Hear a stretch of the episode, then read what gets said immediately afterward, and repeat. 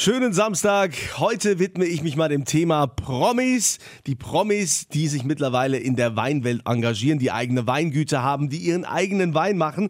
Unter anderem habe ich mich mit Fritz Kalkbrenner unterhalten, dem Musikproduzenten. Der hat nämlich jetzt einen Wein zusammen mit einem Winzer aus Rheinhessen gemacht. Und mit ihm spreche ich gleich hier bei Hör mal Wein.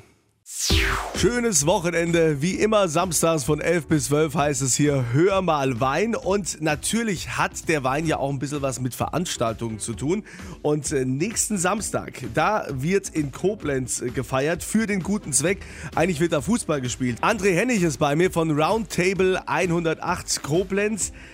Was ist das eigentlich äh, für eine Vereinigung Roundtable? Ja, wir sind ein Service-Club, ähm, kommt aus dem englischen Clubleben, äh, Männer zwischen 18 und 40 Jahren. Wir möchten der Gesellschaft was zurückgeben und engagieren uns äh, für die Gesellschaft und äh, für diejenigen, die es eben nicht so können. Und was hat das jetzt mit Wein zu tun? Bei uns am Tisch sind viele Initiatoren aus dem Gesundheitswesen und wir lieben natürlich den internationalen Spitzenwein und den Sport. Was lag da näher, als die deutsche Ärzte-Nationalmannschaft gegen die deutsche Weinelf antreten zu lassen und das Ganze für einen guten Zweck zu nutzen? Okay, und äh, wenn man dieses Event erleben will, wo muss man da hinkommen, wann und wie kriegt man da Karten? Unser Partner, der Eintritt ist frei. Unser Partner, der äh, FV Rheingold Rübenach, trägt dieses Spiel aus. Ab 13 Uhr am 26.10. auf dem Sportgelände.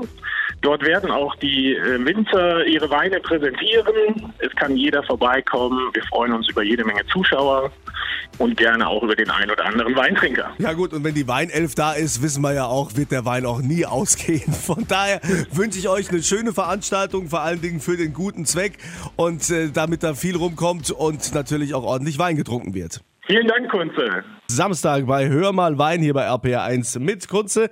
Und äh, leider schreckliche Nachrichten für unsere Winzer im Land. 25% Zollaufschlag, wenn man also die Weine in die USA exportiert. Bei mir ist jetzt äh, Philipp Wittmann. Er ist der Vizepräsident vom Verband Deutscher Prädikatsweingüter, dem VDP. Ähm, wie geht ihr denn mit dieser Meldung um?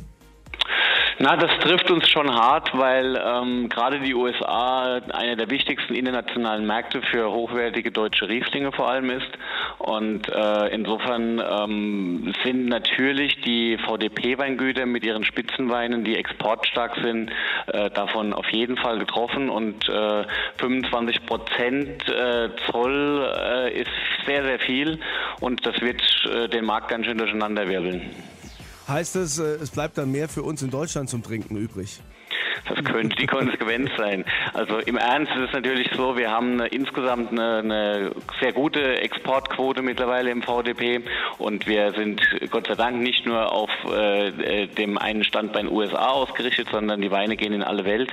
Aber es ist natürlich so, äh, so ein, ein Markt wie die USA, äh, der schon immer auch gehegt und gepflegt wurde, ähm, wenn sowas wegfällt, das äh, führt dann doch schon zu gewissen Turbulenzen. Grenzen. Also ich habe ja auch gelesen, dass bis so eine Flasche am Ziel ankommt, also es bleibt dann gar nicht bei diesen 25 Prozent, es ist dann irgendwie ein Aufschlag von 50 Prozent auf eine Flasche Wein. Wer soll das noch bezahlen? Ja, die USA haben ein sehr kompliziertes äh, Importsystem, äh, was dreistufig ist und dadurch äh, erhöht sich eben entsprechend die Kosten äh, in diese Richtung.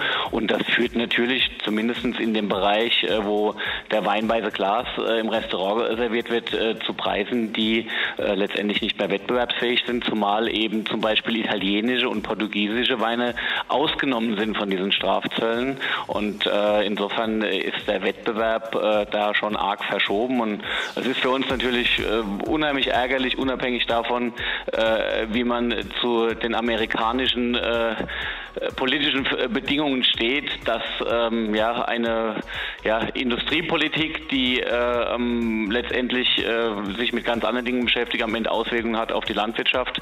Das gab es in der Vergangenheit schon öfter und wir sind am Ende die Leidtragenden. Was wird denn der VDP dagegen unternehmen? Was, was habt ihr vor?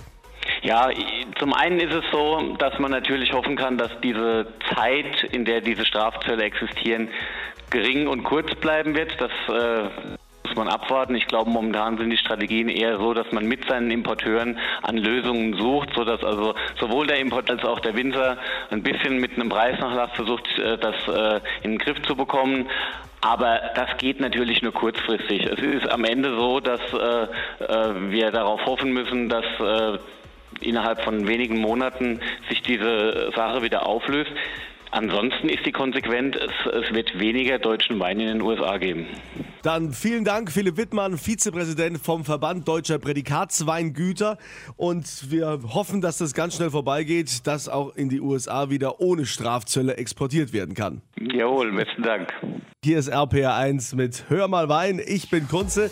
Und äh, Fritz Kalkbrenner ist ja Musikproduzent und mittlerweile auch Weinproduzent. Also zumindest hast du einen eigenen Wein.